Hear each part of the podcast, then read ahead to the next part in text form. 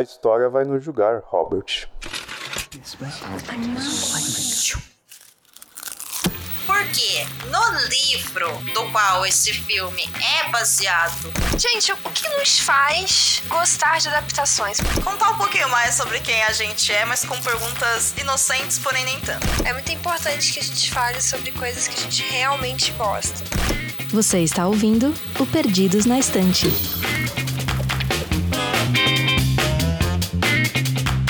Olá, eu sou a Domênica. E eu sou a Amanda. E estamos aqui, eu e a Amanda, novamente para o início de 2024 para falar de um filme que a gente não queria assistir e a gente queimou a língua porque o filme é bom. Mentira que eu queria assistir sim, do... Nossa, Amanda, as coisas que eu faço por você. Entendeu?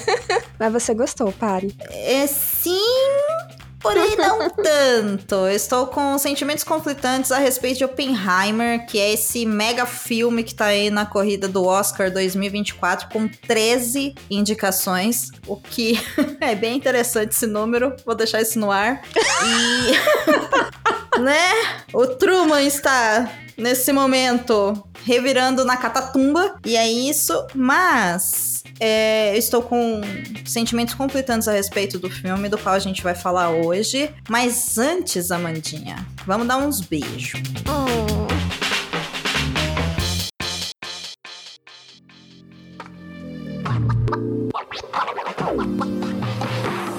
você vai beijar hoje, Amanda? Hoje eu vou mandar um beijo pra Raíssa, que tem um tempo que eu não mando beijo pra ela. E ela é super fã dessas histórias, assim, envolvendo a Segunda Guerra Mundial. Como todo bom adolescente deve ser, né? É, é uma, é uma fase obscura da nossa vida em que a gente se interessa por esse tipo de tema. Sim. Então, um beijo, Raíssa. Um beijo, Raíssa. Quero dizer que eu comecei assim também, curtindo estudar a Segunda Guerra Mundial e fui parar num curso de história por quatro anos, tá? Então- Cuidado, Raíssa.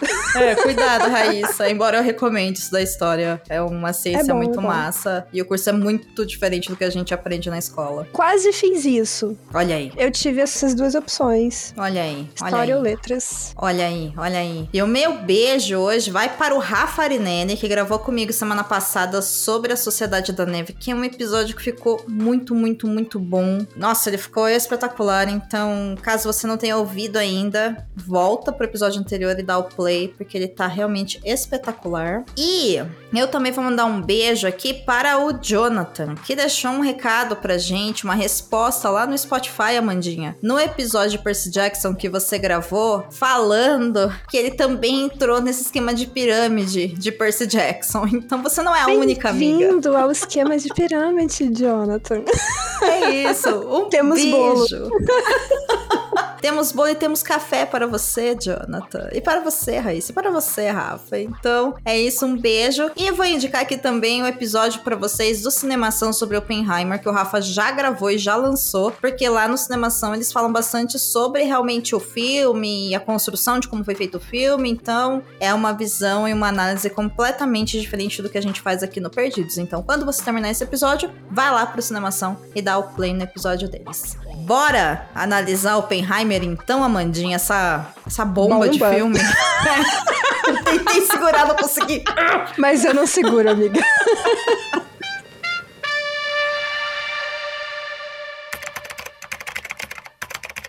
Oppenheimer é um filme biográfico sobre a vida e trabalho de Julius Robert Oppenheimer, físico teórico estadunidense, que trabalhou como diretor no Laboratório Nacional Los Alamos, no projeto Manhattan durante a Segunda Guerra Mundial. Nesse projeto, ele coordenou a equipe que desenvolveu as primeiras armas nucleares dos Estados Unidos e por isso ele é acreditado como o pai da bomba atômica. O filme é baseado no livro Oppenheimer, O Triunfo e a Tragédia do Prometeu Americano, escrito por Kay Bird e Martin J. Sharwin e traduzido por George Schlesinger. A última edição foi publicada pela Intrínseca em 2023 e tem 640 páginas.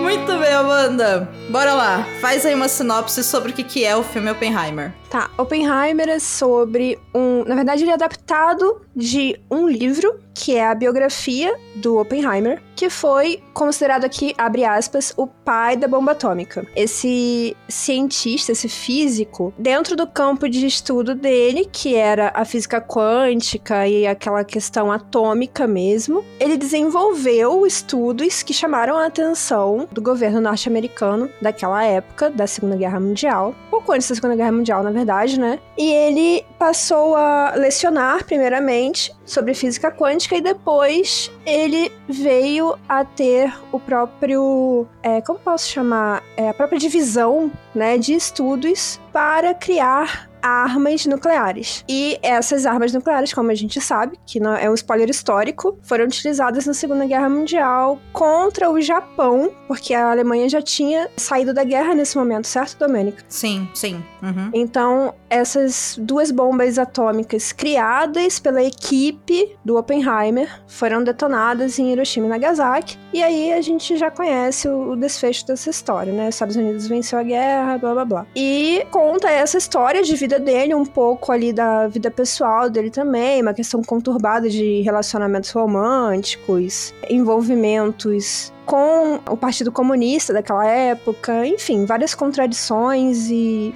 e questões polêmicas ali para aquela época. É isso, é isso. O que o filme faz é apresentar pra gente essa figura histórica, que é o Oppenheimer, que ele teve esse legado aí de primeiro ser super ultra reconhecido perante o mundo e principalmente perante os Estados Unidos, né, o governo e o povo estadunidense e a comunidade científica. E a comunidade científica da época, sim, por ter liderado, na verdade, essa equipe, né, que construiu a bomba atômica que foi um sucesso, ironicamente falando, né, e criticamente que falando, mas deu certo. Esse é o problema. E de repente ele passou de uma figura exemplar para uma figura não grata perante a história mundial. Afinal de contas, é uma bomba atômica. É, né? porém não pense que. Não pense você ouvinte, não você, Domênica.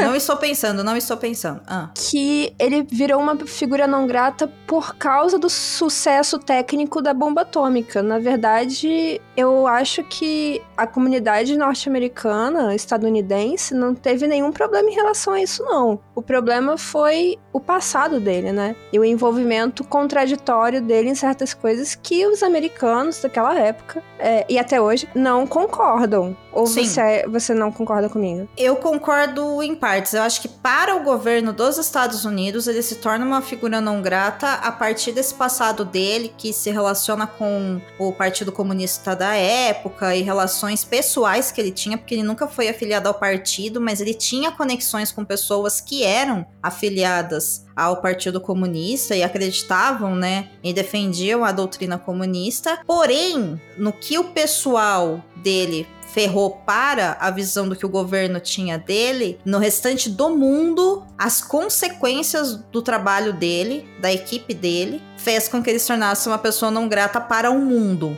Uhum. Então eu acho que tem é, esses dois pontos, né? A glória e a destruição desse homem, que inclusive no filme fica muito claro que ele tinha sim uma preocupação enquanto ele estava trabalhando, né, com esse projeto de que essa bomba, se ela desse certo, ela poderia destruir o planeta. Sim. Isso é falado várias vezes. Inclusive, eu não sei se você já ouviu, Amandinha, aquela referência que é falada principalmente com relação ao Einstein, de que a bomba atômica, se ela desse certo, ela seria a bomba que acabaria com todas as guerras, né? Sim. Então, não deu certo, né, gente? Tanto que a gente tem hoje armamento nuclear no planeta inteiro, que de fato, né, se, se explodir esse negócio todo, não vai sobrar nada não vai sobrar ninguém, né? Acabou o planeta, vamos ter um reboot aí do planeta todo, porque a gente vai literalmente queimar o planeta, como o Oppenheimer já havia previsto, não só ele, como Einstein também. Então, é, é complicado, sabe? É uma história delicada, mas é, são fatos também, né? Existiu, Sim. aconteceu. Sim. Não tem o que a gente fazer não, a respeito. Com né? certeza, né? com certeza. Sim, a parte factual não, não tem muito que a gente é, ficar debatendo aqui, porque ela aconteceu. É. Já é. foi, né? Agora, o que eu acho também que queimou, digamos assim, né, a, a, imagem do Oppenheimer foi toda a hipocrisia com que ele lidou com essa situação. Hum. Porque os esses velhos conhecidos dele, daquela comunidade científica, pelo que a gente vê no filme e provavelmente na biografia, porque eu não tive coragem de ler essa biografia, porque ela é gigantesca, Uhum. é que ele era um cara muito idealista, né? No começo do filme nos é apresentado um Oppenheimer que tá ali, não, vamos fazer a revolução, vamos pensar além da, da caixa. Se a gente quer a revolução na física, a gente tem que ter a revolução no mundo. E, e Uhum. Toma de apoiar o Partido Comunista, de apoiar refugiado e não sei o quê. E de repente ele consegue aquele poder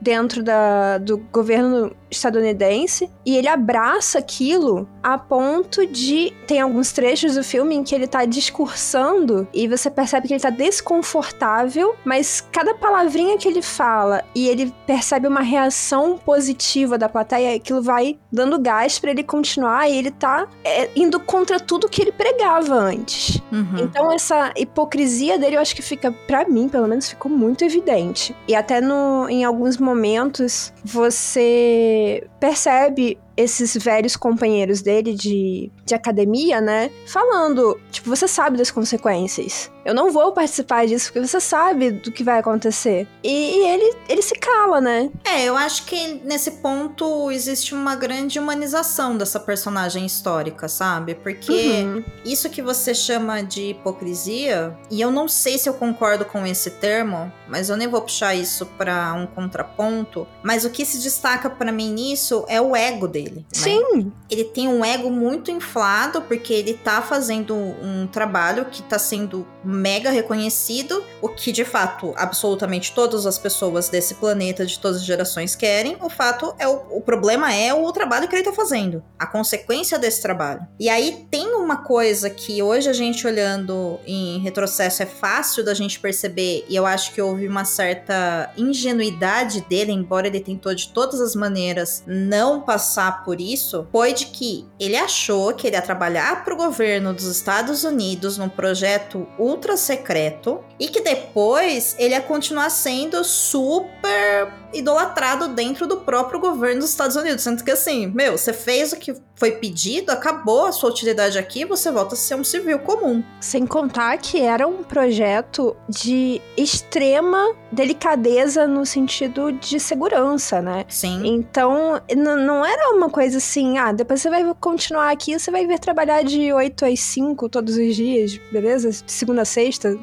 É. Não, não é uma coisa tão simples assim, né? ele trabalhou num projeto secreto tal qual. E eu fiquei pensando muito enquanto tava assistindo o filme, eu acho que tem uma certa semelhança até na forma como ele é contado em algumas partes, principalmente nas cenas de cor mais quente, né, que é a a- cronologia de fato de como que ele, né, começou a estudar, foi dar aula, foi contratado para o projeto Manhattan e tudo mais, me lembra muito como foi contado no filme O Jogo da Imitação, a história do Alan Turing, sabe? Com a diferença de que no Jogo da Imitação, eu acho que fica muito claro que ele trabalhava também para o governo, era um projeto secreto também, ele fez a parte dele lá para a Segunda Guerra, tal qual Oppenheimer fez. Só que o filme, O Jogo da Imitação, ele condena o que o governo fez com o Alan Turing no final Sim. né? Que foi abandonar ele, tudo que ele sofreu, por- pelo fato dele ser um homem homoafetivo, dele ser gay e tudo mais. No Oppenheimer, a gente não tem essa condenação dos atos desse personagem. Aí é que tá o, o- o meu conflito com a história do filme, entendeu? Sim. Você até tem a questão moral ali de, olha, ele ficou se questionando se isso era certo, né? Mas eu acho que até nisso ele tá um pouco tentando justificar o personagem, sabe? Uhum. Olha, ele não era um monstro, ele teve consciência de que isso seria uma arma de destruição em massa, de que isso poderia pôr em risco o planeta, de que uma possível próxima guerra nuclear seria o fim de tudo. Ativa. É que eu acho pouco pelo que ele pouco. fez. Entendeu? Exato. É, é esse que é o ponto, assim. Ai. Mas é, exatamente isso. Ah, e o cara ficou depois com peso na consciência. É mesmo. Poxa, ele matou. Matou assim, né? Não foi ele que chegou lá e matou. Não tô falando isso, mas ele foi o responsável pela criação de uma ideia que ele mesmo disse que era, assim, um- uma coisa atroz. Não, pior do que a de uma Então- ideia, né? É da execução dessa da ideia. execução, Da, da ideia e da execução dessa ideia. Tudo bem que, ah, quem dá a ordem é o presidente, foi o Truman. Beleza, mas ele teve participação. É, se ele não tivesse feito parte do projeto, o projeto não teria acontecido, teria acontecido de outra forma, ou talvez seria Teria outro acontecido personagem histórico. provavelmente de outra forma, por outro país até, ou- outro- é. enfim. Talvez a gente estaria. Sim, talvez a gente estaria hoje gravando sobre Edward Teller, sabe? Sei lá, mas É, não importa, né? Aqui o cara que entrou pra história foi ele. mas a participação, é, a participação tá ali. Então, assim, ele teve participação na morte, é cruel, completamente cruel, de como os números do filme, que eu não sei os números factuais mesmo, mas eles falam de 220 mil pessoas aproximadamente. Provavelmente são mais, se você considerar os efeitos de radiação e tudo mais, né?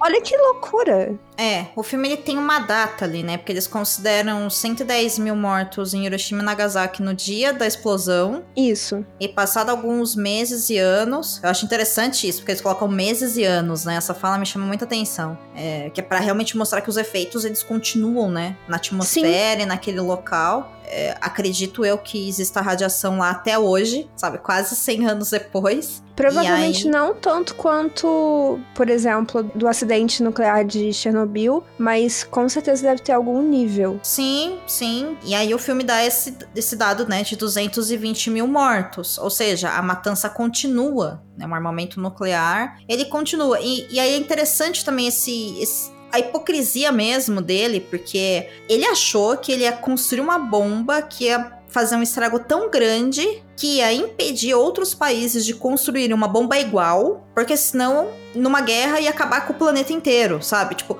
meu Sendo que no início do filme tem uma fala dele interessante e que eu fiquei olhando e falei, nossa, que frase errada, né? E, e me mostrou muito essa coisa do ego dele, que é logo quando ele é contratado por projeto e a princípio eles estão querendo construir esse armamento pra dar um, um chega pra lá na Alemanha, colocar um ponto final na, na Alemanha, né? Que tava avançando muito na Segunda Guerra Mundial. E aqui a gente tem que fazer o parênteses de que ele é uma pessoa da etnia judaica, ele era judeu, então pra ele também era uma questão pessoal e de identidade, de comunidade, ok. E ele fala lá pro, pro general que, olha, o general fala, a gente já tá 12 meses atrasado nos estudos desse armamento, porque a Alemanha já tá, né, com, com esse projeto avançado. E aí ele fala, não, porque a gente divulgou um estudo que eles já têm acesso, porque isso tá publicado, que a gente demorou seis meses para fazer as conclusões desse estudo, essa publicação. Então, eles, a gente tá atrasado 18 meses. Uhum.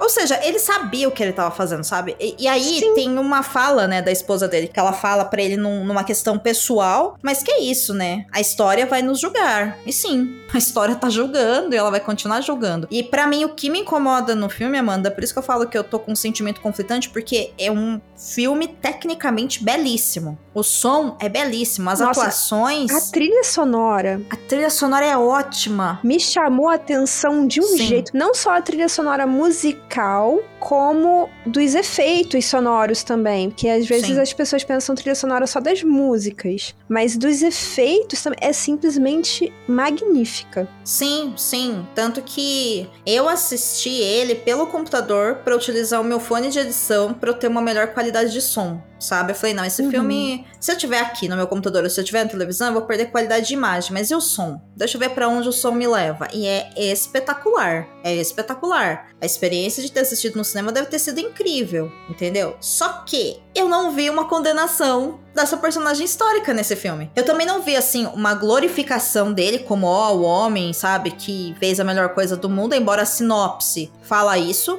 né, que é o homem que estava disposto a dar de tudo para salvar o mundo. E assim, vai cagar, sabe?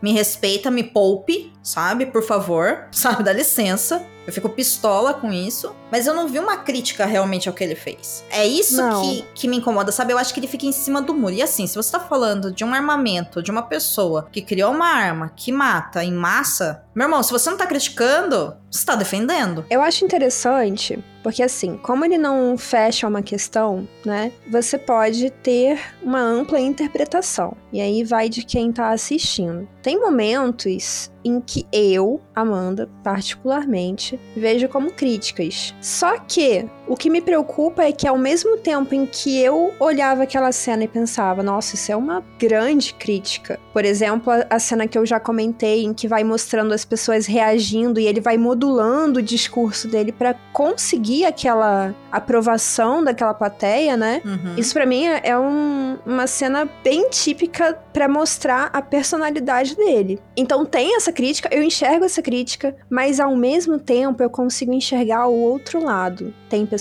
que vão olhar aquilo e pensar: nossa, mas o cara era um excelente orador. Nossa, mas ele era carismático. Ou, nossa, mas essas pessoas estavam realmente felizes e orgulhosas do trabalho delas. Então, isso é esse o perigo que eu enxergo, sabe? A interpretação, eu não vou nem dizer equivocada, mas talvez distorcida de um fato histórico que unanimemente deveria ser horroroso. É porque não existe uma crítica. É porque não existe uma crítica, sim, sim, justamente. Quando você deixa essa ampla interpretação, você corre esse risco muito sério de as pessoas pensarem, não, mas o cara é genial. Nossa, mas olha só, que, nossa, que homem incrível, que mente. Tá, mas aí fica fácil de você não olhar as partes negativas, sabe? Porque você não Sim. tem essa crítica afirmativa ali sendo feita. É, é esse que é o ponto, né? Porque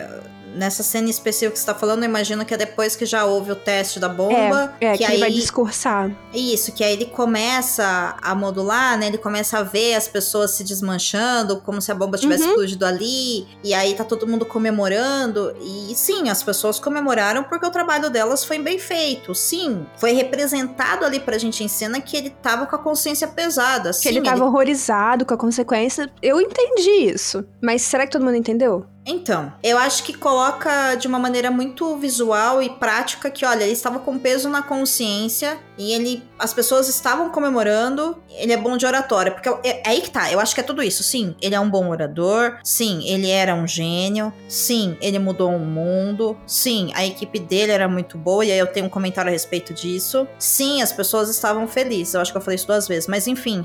O ponto é, é tudo isso, mas o filme não me traz a crítica que eu preciso, entendeu? Porque como mostra essa glorificação dele e depois mostra ele sendo jogado de lado, você tá contando somente a história daquele indivíduo e você não tá mostrando a consequência das ações daquele indivíduo perante a sociedade mundial, perante a história do mundo, entendeu? É, é aí que me pega. E eu sei que é uma biografia, eu entendo isso, mas não foi mostrado nada, entendeu? Sim, eu entendo o foco na biografia, como você falou. Mas, de fato, tem várias consequências que ficaram de fora. Eu vou deixar você terminar e eu quero comentar uma coisa. Pode comentar. Pode comentar? Pode, comente. Por exemplo, uma consequência que ficou de fora, até tinha pensado nisso, mas eu não foi uma ideia original minha o que eu vou falar aqui agora, mas eu vi uma discussão na internet depois que eu assisti o filme que eu gosto de acompanhar essas coisas, sabe? Eu gosto de ver o que as pessoas estão comentando. Não existe no filme nenhuma menção a, beleza, eles fizeram os testes no deserto. Uhum. Mas existia uma população nativa vivendo no entorno. É dito que a radiação pode se espalhar de 3 a 5 quilômetros dependendo do vento. Aquela população nativa, e aí eu não vou saber falar o nome, mas aquela população nativa foi afetada sim. Como? Quais foram as consequências para eles? Será que foi tranquilo ter uma, uma base super secreta do governo explodindo bomba atômica na proximidade, na região? Provavelmente não, né? O que que isso significou para essa comunidade, por exemplo? Então, eu acho que o não só tem as consequências em larga escala da Segunda Guerra Mundial e depois da Guerra Fria, né, que entra naquela questão da investigação já, mas também a- as consequências locais. E nada disso é mostrado. Tá, tá aí. Isso é uma informação que eu não sabia, porque o que o filme coloca é que eles foram pra uma área que é inabitada. Então, a área exatamente é inabitada. Tanto é que o Oppenheimer fala assim: o que, que a gente faz com Los Alamos depois que ele queria desmanchar, né? E ele fala assim: devolve para a comunidade local, para os nativos. Que nativos são esses? Porque eles não explicaram no filme, mas existe. Ou existia, não sei. Menina, nem passou por mim essa fala totalmente, assim, totalmente, porque eu me lembro que no começo, quando eles estão montando o Los Alamos, né, e aí ele até fala, tem que construir uma cidade aqui pra gente poder trazer as mulheres, as crianças, as famílias, porque se a gente quer ter os melhores físicos, os melhores Uhum. cientistas, eles têm que vir com as famílias. E aí é construída literalmente uma cidade para eles poderem trabalhar nesse projeto. É falado no filme que lá não tem absolutamente ninguém, nem nada, né? Que era uma área completamente desocupada de vida humana. É isso que eu havia entendido, tá? Isso, mas ele fala assim, ó, exceto por alguns funerais no local, nativos, ah, né, de sim, nativos. é verdade. Tem razão, tem razão. Ele Mas isso mesmo. passa, é tão pouquinho, é uma tem informação razão. tão minúscula em três horas de filme. Que Não, você tem passa. razão. É, é falado dos funerais e aí não passou pela minha cabeça. Aliás, passou na hora, tá? Eu até pensei, se eles fazem os funerais aí, o quanto que esse povo anda pra poder fazer o funeral aí? Sabe, eu fiquei pensando, será que eles andam uma Sim. grande distância? Eu Sim. considerei isso, mas assim, eu pensei, como o filme depois não fala mais nada sobre isso, né? Eu achei que, na minha inocência, né? E aqui eu fui filhote, de que realmente não existia, né? É, fui filhote, né? Totalmente. É um filme feito por gente branca fazendo merda, né? É lógico que eles cagaram porque aquelas pessoas não eram pessoas pra eles, né? Cara, e Óbvio. assim, se você pensar 5 quilômetros, digamos assim, né, que a radiação possa se espalhar. Cara, 5 quilômetros no deserto é coisa pra caramba. Lógico que é. Então, é, e assim, não tem obstrução É, não tem de obstáculo, onde isso né? vai chegar. Não Uhum. tem obstáculo. Sim. Então, mesmo que não seja exatamente naquele local, ainda é relativamente próximo e facilmente espalhável, digamos assim. É, e aí você tocou num ponto também que é mais uma crítica ao filme de não ter mostrado, né? Que olha. Que é isso que você tá dizendo, né? Você disse. Inclusive, tô só aqui parafraseando as suas frases anteriores, que é. Não é informado, né? Dessa Não é. comunidade, não é, citado que aquela comunidade existe e que ela ficou lá depois, né? Ela é totalmente Exatamente. apagada, né? Do, da história, do filme, de tudo, né? Ela é completamente ignorada. Pois é, e assim, tem consequências, né? As consequências não são só pro Japão. As consequências tanto afetam o mundo como um todo, como também tem as questões locais, Sim. que sim. são apagadas porque não são questões de brancos. Exatamente.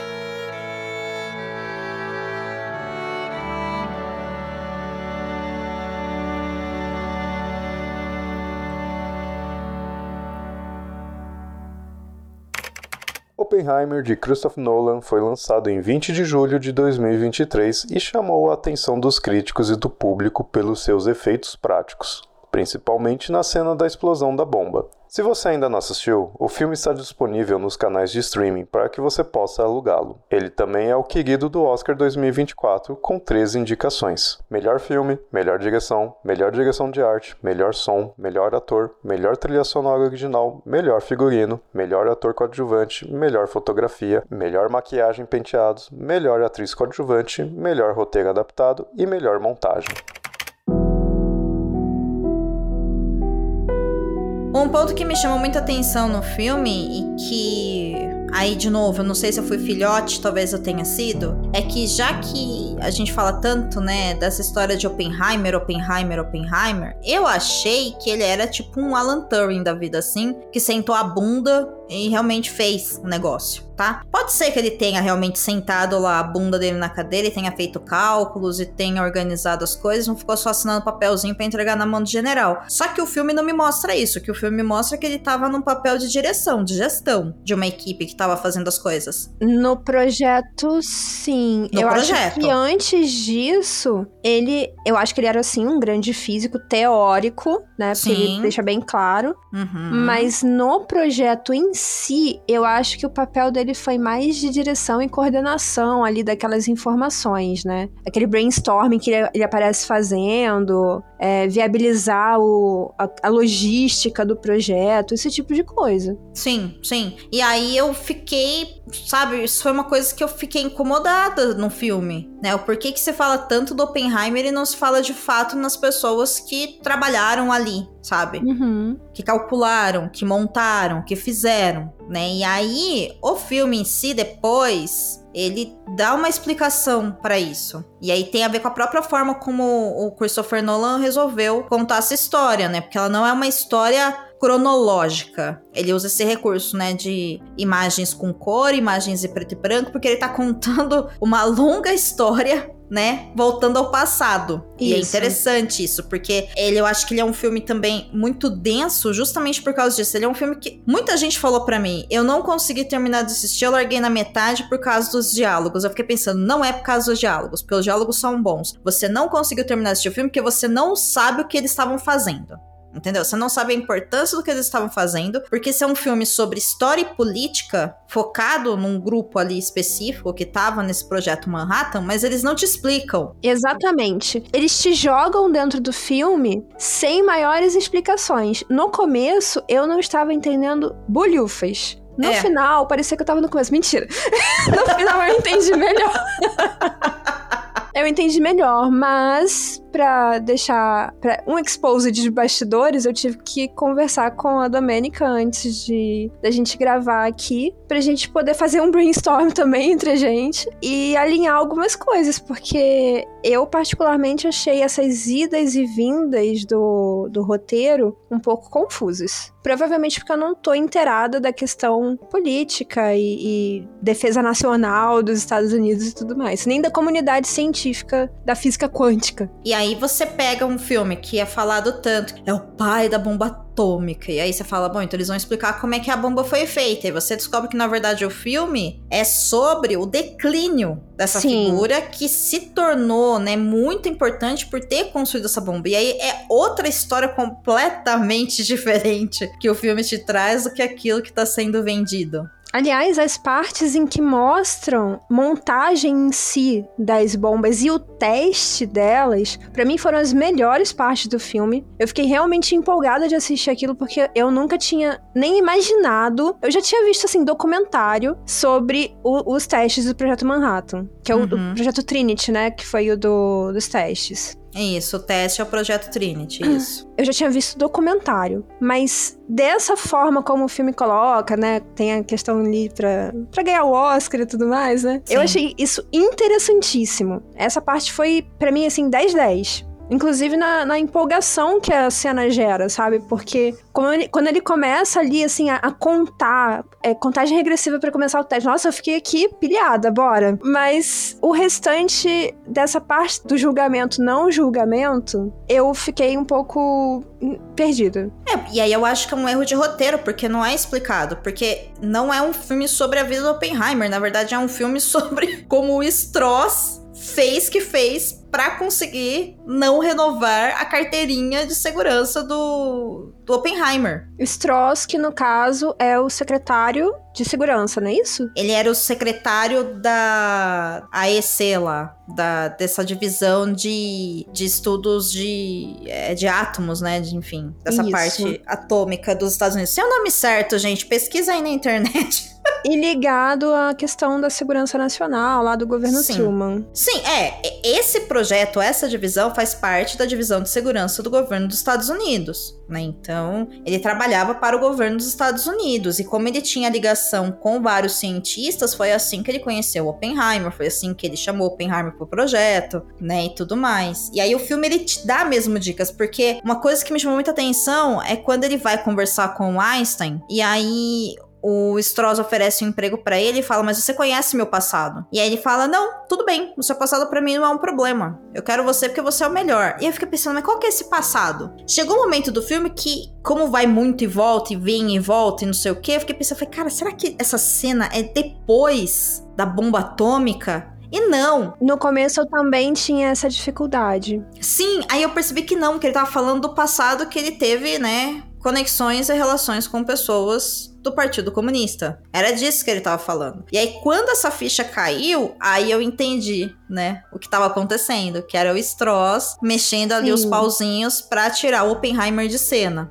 Aí ficou mais claro. Só que o problema é que, ao mesmo tempo em que ele te mostra algumas partes muito passadas. Lá do Oppenheimer mais novinho, estudando e tudo mais, depois se tornando professor, blá blá blá. Ele também avança pra parte dele já na faculdade, sob o, o emprego ali do Strauss. Então tem um- uma certa confusão na nossa cabeça, assim, pelo menos na minha, nessa passagem de tempo. É, é o recurso de montagem que eles escolheram, né, Pra contar Uhum. essa história, que eu acho que é justamente pra depois que passou todo o peso na consciência do Oppenheimer e tudo mais, você entender que na verdade esse filme é sobre a ascensão e o declínio, né, do Prometheus americano, sabe? Agora, eu vou te falar uma coisa. Eu vou confessar aqui a minha ignorância, que apesar de eu gostar muito de história, eu não sou nenhuma grande estudiosa, eu sou uma grande curiosa, na verdade.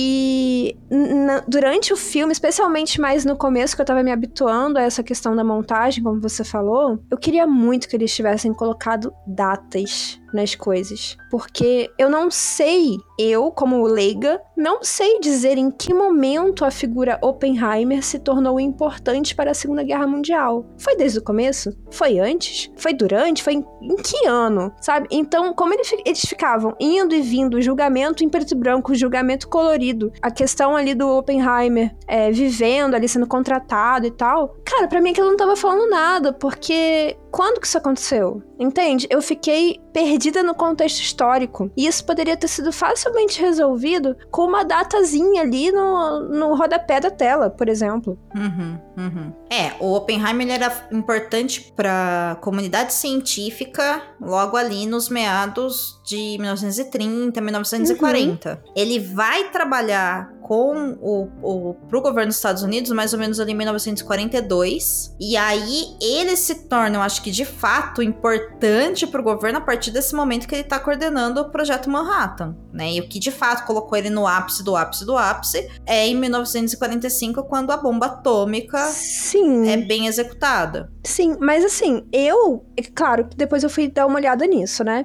Uhum. Mas durante, eu sei assim, da, da questão da bomba atômica, mas quando é que isso começou? Eu, leiga, não estava sabendo. Então, será que aquilo ali tá acontecendo, tipo, em 45? Em 44? Em 39? É, no começo do filme eu não tinha como saber. E beleza, eu tenho aqui o Google a meu serviço. Mas se eu estivesse no cinema, por exemplo, eu não ia me dar o trabalho de pesquisar isso durante o filme. Ah, claro que não, né? Nem deveria. Nem deveria. Esse é o ponto, nem deveria. Porque É. o filme é muito estadunidense mesmo. Sim. Não só em mostrar essas figuras relevantes para eles, como em já assumir que nós sabemos esse tipo de informação. É, e eu acho que fica muito no diálogo também, porque eu não sei se datas ali é muito importante, né? O que é importante é saber que o cara foi lá e foi o primeiro físico a trazer estudos de física quântica para os Estados Unidos. Ele era um teórico. Aí ele conhece uma equipe que trabalhava com a parte de física prática. Gente, eu sei que não é esse o termo, tá? Tô usando só pra simplificar aqui no entendimento. E aí, por causa dessa ligação que ele tem com o Strauss, que tá com ligação com o governo do Truman, ele vai trabalhar nesse projeto Manhattan. Em pouco tempo, ele já consegue com essa equipe desenvolver essa bomba. Por quê? Porque e isso o filme deixa muito claro, né? Já existem outros países que também estão desenvolvendo essa tecnologia. Sim. Então, assim, é esse momento aí do final da Segunda Guerra, que é pré-Guerra Fria. E aí o filme coloca também na, na boca do personagem falas como: ah, a gente vai usar essa bomba pra impedir que Hitler conquiste o mundo inteiro. Então, o primeiro inimigo era a Alemanha. Aí depois, quando a, a Alemanha se. Tá, ela não chegou a se render, né? Mas antes deles de fato construírem a bomba, já, eles já falam ali numa reunião, né? Tem aquela cientista, a única mulher que trabalha lá com eles, cujo nome nem é citado, diga-se de passagem. Né? Uma observação aqui. Tem uma cena que ela, quando ela chega, que ela fala: Ai, acharam que eu era secretária, mas eu tenho, sei lá, um diploma de XY, XYZ. Química, coloca- né? É, Alguma coisa aí de química. eu acho que é isso. Aí ele fala, coloca ela em tal parte e assim, ninguém conversa com essa mulher o filme inteiro. Parabéns, Nolan. Muito bem. Aí, essa mulher fala, né? Mas a Alemanha já tá desistindo da guerra. Então a gente não tem mais esse inimigo. Aí Oppenheimer vira e fala: pô, mas a Rússia tá construindo uma bomba também. Então a gente tem que ir atrás, então, de ganhar deles, que já é o primeiro passo pra Guerra Fria. Uhum. Aí. Tanto que isso é esse- citado no final, né? Isso, mas esse é o segundo ponto que ele fala, que é logo depois daquela Uhum. reunião que ela faz. Aí, no meio disso, tem: olha. A guerra acabou. Não, a guerra não acabou. A Alemanha só se rendeu. O Japão tá lá. Então a gente vai utilizar essa bomba pro Japão. E aí, essa decisão de usar o Japão, que não é dele, né? E isso fica muito clara, que não é dele. Até porque ele não tem poder de decisão nesse tipo de coisa, né? De utilização. Ele não tinha o poder de decisão. Não, ele não tinha. E é aí que essa defesa que ele tem de falar, a gente tem que sentar com os russos e falarem, olha, a gente tem essa tecnologia, mas a gente não pode usar. E vocês não podem fazer, porque senão a gente vai destruir o planeta, que é essa coisa mais ideológica dele, é o que depois, né,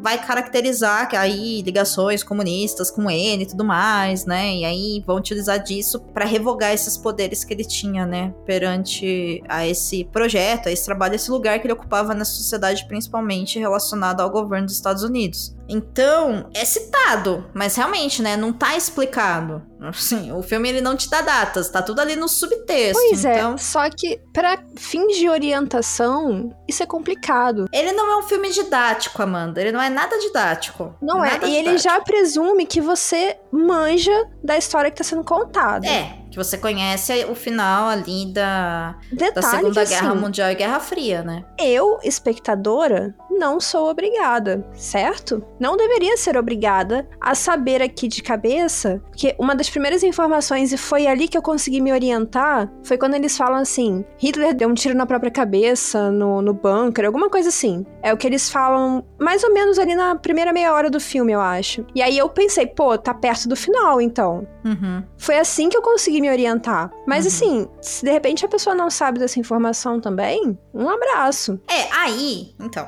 aí eu vou. Eu entendo a sua crítica, que o filme ele não é didático, por outro lado, eu olho e falo: olha, todo ser humano tem a obrigação de saber isso porque isso é educação básica. Não, amiga, eu Né? concordo. Eu só acho interessante a gente colocar, até mesmo pro ouvinte que tá interessado em ver e ainda não assistiu, que essas informações não vão ser dadas gratuitamente no filme. Não, não Você vão. tem que ter alguma base pra conseguir entender o que tá sendo falado. Que é o que a gente tá fazendo aqui. É, É o que a gente tá nada. fazendo aqui. É. Né, A gente tá meio que fazendo um retrocesso. Poderia estar dando uma história. Gente, em 1942 aconteceu Ai, tal Domênica, coisa. esse é seu momento. Não, não há necessidade, gente. O importante é analisar realmente o filme como Sim. como é, né, que, que é esse personagem, aconteceu isso, ele trabalhou para esse governo, depois ele foi descreditado. E é uma figura muito controversa, é uma figura cheia de dilemas e de decisões contraditórias, inclusive. É interessante, eu achei interessante saber algumas coisas, não vou negar isso. Por exemplo, Por exemplo, essa parte que eu falei mesmo da montagem, como é que foi esse contexto ali de. esse contexto é, de backstage, que eu quero dizer aham, de essa corrida que eles tiveram por plutônio, por investimento, por como é que a gente vai conseguir fazer a logística disso aqui, o transporte, e se for dessa altura e não sei o que. Eu achei essa parte fascinante, que é uma parte muito da física mesmo, né?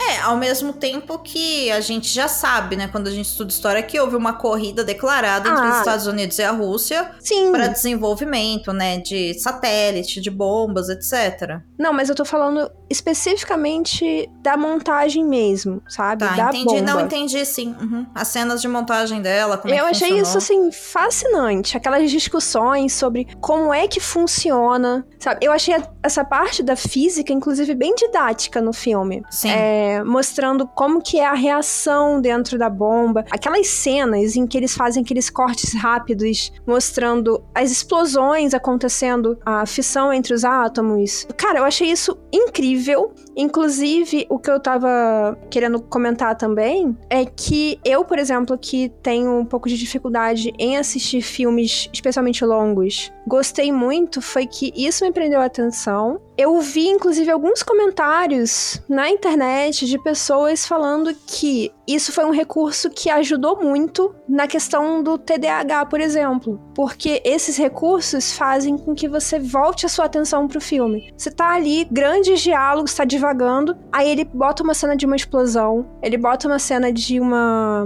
um diagrama ali em 3D da reação física acontecendo ali dentro da bomba e tal. E isso é incrível para voltar a sua atenção pro filme. É tipo um refresco, sabe? Eu senti assim, Uhum. pelo menos. E eu achei isso Sim. muito bom. Então, eu fiquei interessada nisso. É, eu acho que essa parte de explicar como é que funciona, né? Dentro da bomba, como que se quebrou o átomo, etc e tal, eu acho muito interessante. Agora, uma coisa que você tava há pouco tempo falando, ah, eu queria que tivesse informações em tela. Cara, e aí eu fiquei, eu assisti o filme, depois eu fiquei procurando e eu não sei se eu perdi a atenção do- no filme por causa dos diálogos, dos acontecimentos, ou se realmente aconteceu, tá? Primeira cena do filme aparece um ponto, fissão, escrito. Uhum. Por acaso você viu depois o número 2, 3, 4 ou 5 aparecendo? Olha, eu não tinha nem reparado no 1. Assim, eu não Então. tinha registrado. Eu tinha reparado sim. Você falou e agora eu lembrei. Mas eu não tinha registrado, entende? Então, eu não vi depois, assim, e aí eu fico pensando, se tá lá, deve tá, né? Porque isso foi revisto,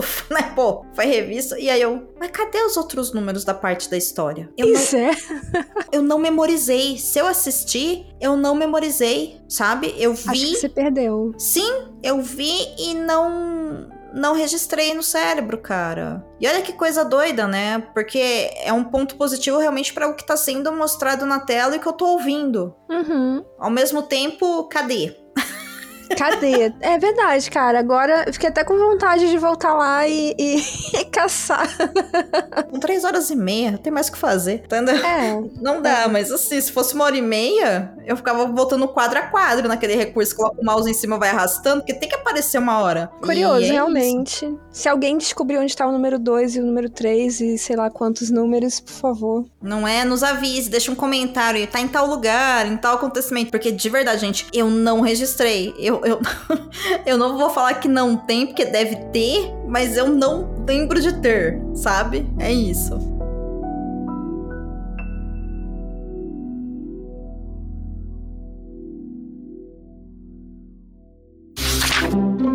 Ei, você quer encontrar um mundo secreto de adaptações literárias? Sim, mas onde? Perdidos na Estante.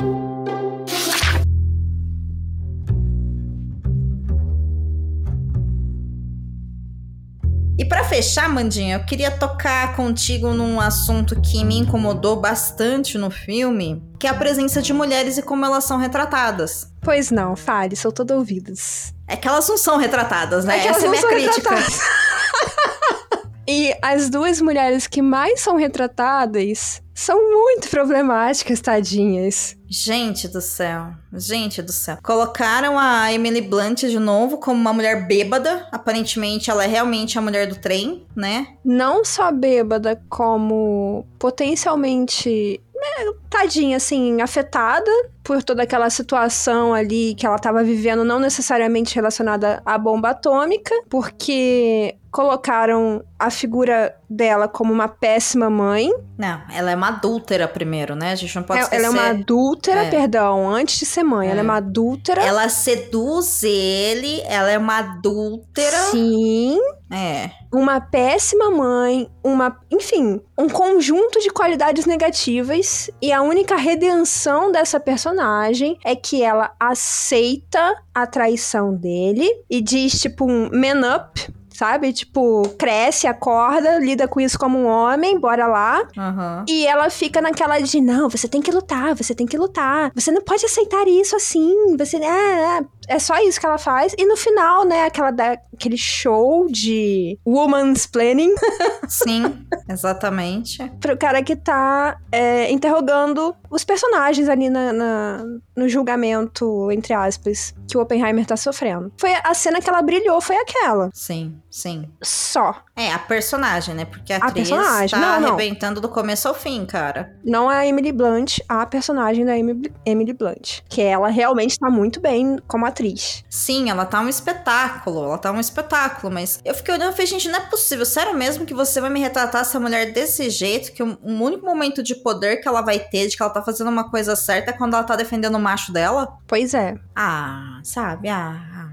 Ai, 2024, sabe? Já era final de 2023. E a outra coitada é retratada, que é a Florence Pugh, que faz a Jean Tetlock, um caso que o Oppenheimer teve, uma amante, né? Primeiramente uma, um affair, depois uma amante. É. Ela é retratada como uma mulher emocionalmente desequilibrada, completamente dependente dele, péssimo, coitada. Mas ela tá ótima no papel também. É, mas ela, ela ainda eu acho que é pior ainda a retratação dela do que da Kitty. Claro que é. Porque, né, primeiro, coitado, gente, ele levava flores. Ela não queria flores, ela só queria o corpo dele. E aí depois ela tem lá um. Aparentemente, porque ela é muito mais racional, né? Então, pega sem se apegar, ou se apega sem pegar. Ela fica oscilando entre essas duas coisas. E aí, cara, a mulher é morta porque ele foi visitar ela. Isso não, ela, ela não é morta. Ela. Eu acho que ela foi morta. Você acha? Eu acho. A impressão que eu tive foi de suicídio.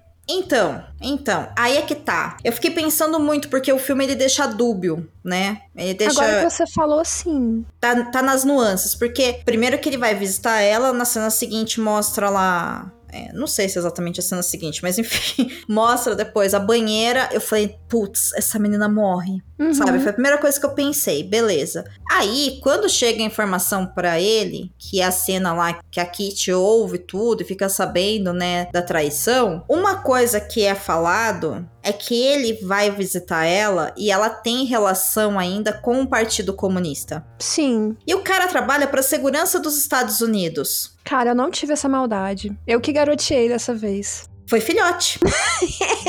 Você foi filhote. Você foi filhote. Porque mostra, é, ele fala, ah, ela deixou um bilhete sem assinar. É, agora que você falou isso, eu tava pensando no bilhete sem assinatura, é verdade. Então, e aí tinha almofadas no chão pra ela ficar mais confortável com o joelho no momento que ela estava se afogando. E tem uma cena curtíssima que mostra uma mão com luva empurrando a cabeça dela pra baixo na água. Eu não percebi isso. Está lá. Pode voltar no filme que está lá. Meu Deus. E aí eu fiquei pensando, cara, os caras deram cabo nela porque ele foi visitar ela e fez parecer que era uma morte por suicídio.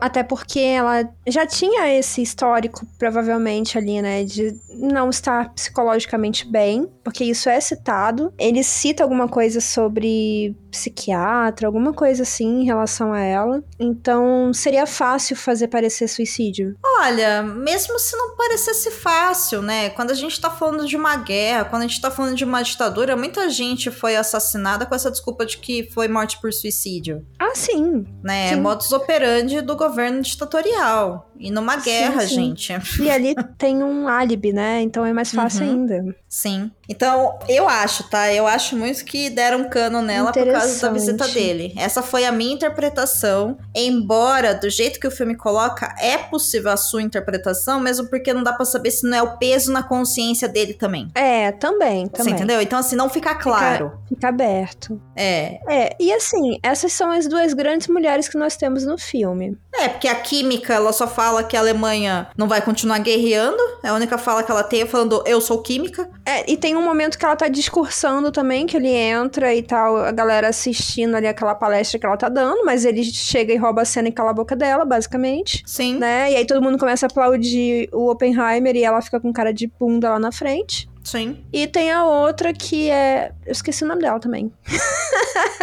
que só aparece meio alterada também e, e meio que flertando com ele. Ah, é, sim. A loira, né? Que... A loira, viu? Tão importante a personagem que a gente não consegue se lembrar o nome dela. Não, que ela era casada com alguém que depois ainda o rapaz lá fala pra ele, mas você, você foi responsável por ele ter morrido porque você se deitou com ela. E ele responde, mas ele nem soube disso. Uhum. Ou seja, todo, Exatamente. sabe, assim, o cara aparentemente jorrava mel, né? Porque todas as mulheres querem sair com ele, entendeu? Aqui não quer sair com ele é a química, que tem três falas no filme, a gente não sabe o nome. Bom, talvez tenha saído e a gente que não sabe. Ah, mas assim, se a gente não lembra, né? É porque não, é Não.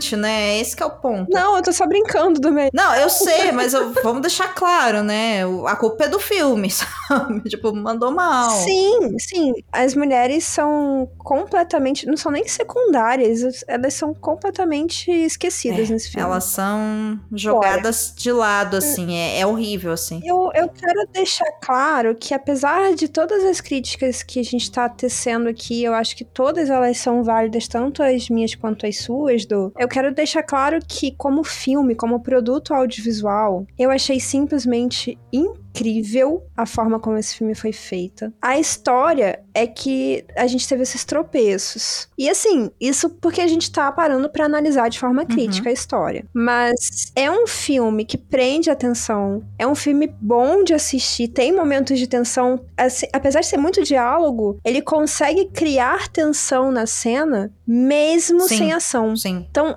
é um filme gostoso Sim. de ver. Eu fiquei realmente entretida assistindo. Acho seriamente que é um concorrente de muito peso pro Oscar. Eu acho não, né? Ele vai levar vários prêmios. Inclusive, tô pra te falar que foi.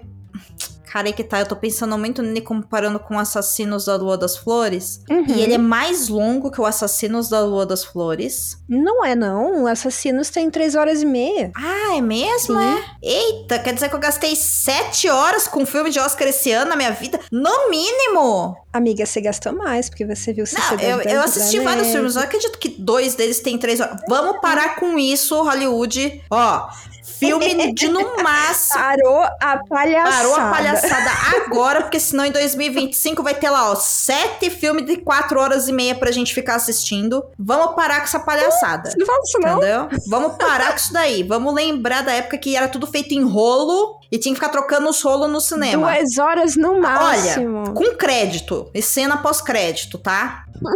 Por favor. E uma intro grandona É, uma intro de também. Star Wars, assim, ó, que pega um minuto e meio de tela, sabe? Pô, gente, é verdade. eu não me lembrava que essa cena da Lua das Flores era tão longa assim, Amanda. Eu achei que esse ele era mais É. longo, mas ele não é. Ele é um pouquinho mais curto, então, eu acho. Mas enfim. Pois é, amiga. É interessante como assim, as críticas que eu tenho pros dois é a mesma coisa.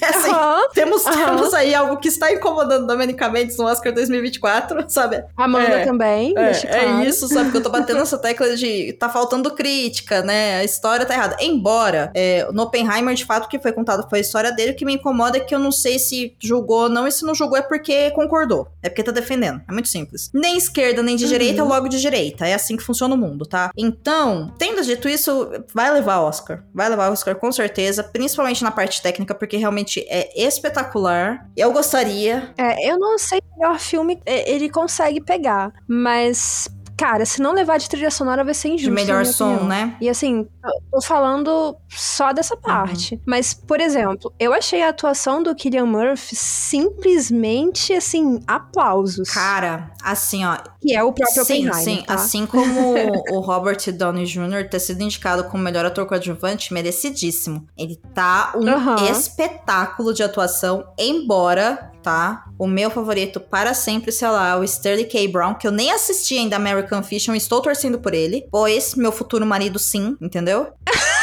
Alô, ele concordou já, ele falou que ele sabe que... Ah, ele concordou? Ah, ele Beleza. sabe, ele sabe Então que... tá tudo per- perfeito, É. amiga. Tá certo. Não, ele sabe, é tipo você parecer Michelle Pfeiffer pra ele, entendeu? É Ah, beleza, então. Eu vou querer dividir, eu vou, mas eu vou respeitar, né? Porque também eu mais affairs do que ele, entendeu? Então a gente tem que respeitar, né?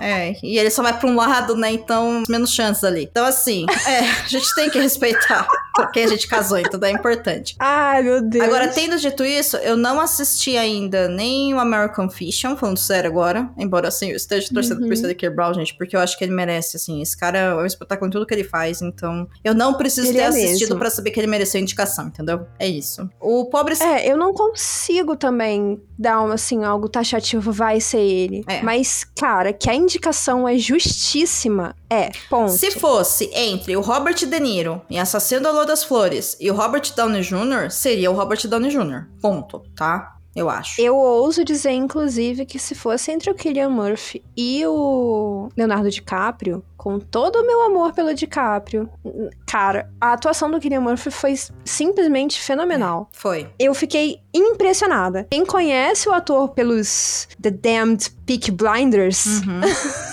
é outro personagem, tá? É outro ator, é outro tudo. O cara tá simplesmente transformado nesse É, filme. e, e ele tem camadas e é um filme que ele trabalha muito com o olhar. Muito. E, e, assim, é realmente espetacular, assim. É espetacular mesmo. Eu não li o livro pra saber se merece como melhor roteiro adaptado, tá? Também não sei dizer. Então, não sei, né? Só tô feliz com não ter indicação do Assassinos. Pra mim, isso já valeu o Oscar, tá? É o Uhum. melhor prêmio de não Oscar. Agora, é. Vamos. Prêmio de não Oscar. É, entendeu? É isso. Agora, Vai tá mazinha, moça, hoje. Tô, tô, hoje eu tô afiada, menina. Mas assim, eu não sei não, sabe? Com certeza, é, perante Maestro, ele ganha, né, na corrida. Perante Vidas Passadas, ele ganha. Embora Vidas Passadas, gente, não é um filme que tem é, uma obra adaptada, mas é um filmaço. Assistam Vidas Passadas, é muito bom. Anatomia de uma Queda também é um filmaço. Eu acho que merecia Oscar, mas eu acho que não leva.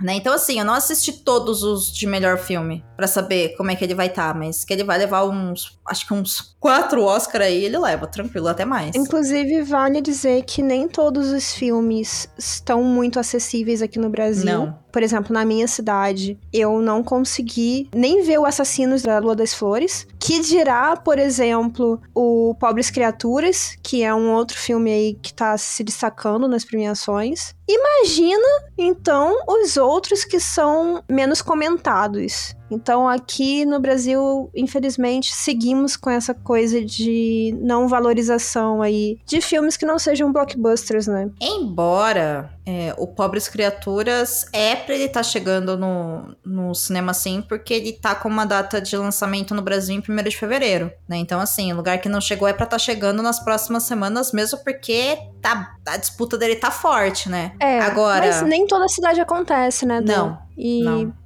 É- a realidade é essa. Sim, sim, sim. Assim como, por exemplo, o Vidas Passadas mesmo, eu acho que é um que não vai estrear na sua cidade, entendeu? Os Rejeitados, Não. eu acho que é um que não vai estrear na sua cidade. Duvido demais. né? A Anatomia de uma demais. Queda, com certeza não vai estrear na sua Não. cidade. Então, é, a gente também fica muito de mãos atadas pra ver algumas coisas, inclusive porque, por exemplo, em animação, a gente tem, por exemplo, O Menino e a Garça, que é um novo filme do estúdio Ghibli, que só vai estrear aqui no Brasil, se eu não me engano, na véspera do Oscar ou depois. Agora não, não lembro assim a data exata, mas eu sei que é uma coisa muito juntinha da outra. Então, fica complicado pra gente também conseguir acompanhar tudo que tá é, sendo indicado, sim, né? sim. É, eu acho que é depois. Tá, o Também e é Garça. Eu acho que eu cheguei a pesquisar quando eu vi, né, do que se tratava, e eu acho que é depois que ele vai estrear. Mas é Uhum. isso, isso acontece também todo ano, né? Sempre tem alguns filmes que passam pela premiação e aí depois que chega nos cinemas. Isso é bem comum, infelizmente. Infelizmente Sim. isso acontece. Mas vamos ver, Amanda, o que que,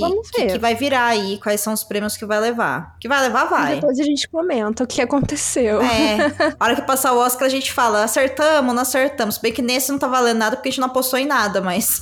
É, Né? mas eu, eu acredito que prêmio ele leva Não, sim. com certeza. Agora, o Assassinos da Lua das Flores eu já tenho minhas ressalvas. Acho que pelo menos um ele leva. E aí, uma coisa que é curiosa é que, por exemplo, justamente o som, eu gostei muito do Assassinos da Lua das Flores também. Sim. Inclusive, eu é, acho interessante comentar que a trilha sonora ali do final, que é aquela música é, nativa do povo Sage, foi realmente uma criação, acho que um grupo de artistas nativos. Então, pô, super legal. Então, mas aí que tá. Talvez o Assassino da Lua das Flores possa receber de melhor trilha original, justamente por essa questão. E o Oppenheimer talvez leve de melhor som, Entendi. por causa dos Pode efeitos ser. sonoros. São duas categorias técnicas separadas. São.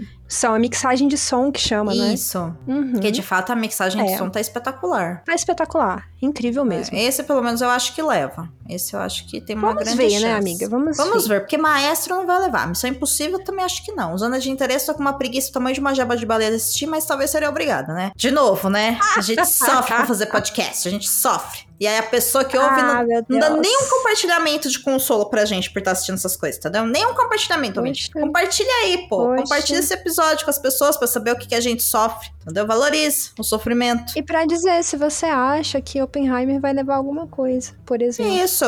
Pra chamar a gente de doida, tá tudo bem. Nesse episódio pode, só nesse. Muito bem, Abadia. Semana que vem a gente volta com um tema que ainda é surpresa para quem nos ouve, pois também é surpresa para nós, porque a gente não decidiu. Então, Porque a vida é assim. É, a vida dá dessas. Teremos uma reunião pós essa gravação para decidir o cronograma do Perdidos na Estante. Então, por hora, ouvinte, eu te desejo uma ótima semana. Se quiser me seguir no Instagram, domenica.mendes. Amandinha? O meu é a.mandes91 no Instagram. No Instagram. Siga a gente nas redes sociais, então. Siga aí o Perdidos na Estante. Falando sério, compartilha esse episódio. Deixa um recadinho pra gente na caixinha do Spotify. A gente fica muito feliz. E se você não sabe, você deveria ouvir esse episódio até o final, porque já faz um tempo que nós colocamos trechos de livro ou frases de filmes depois dos créditos finais do episódio. Então, se você para de ouvir aqui, você está perdendo o conteúdo, tá bom? O episódio é pensado do começo ao fim, então ouça até o final aí todos os nossos episódios. No mais é isso, boa semana, até semana que vem. Mandinha, bora ver outro filme então. Bora. Beijinhos. Beijo.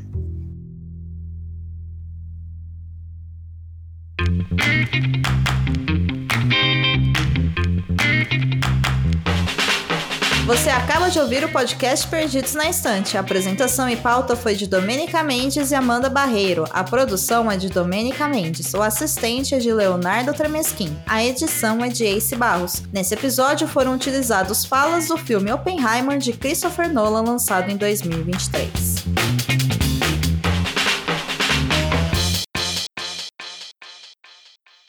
Você não tem o direito de cometer o pecado e nos fazer ter pena de você porque houve consequências.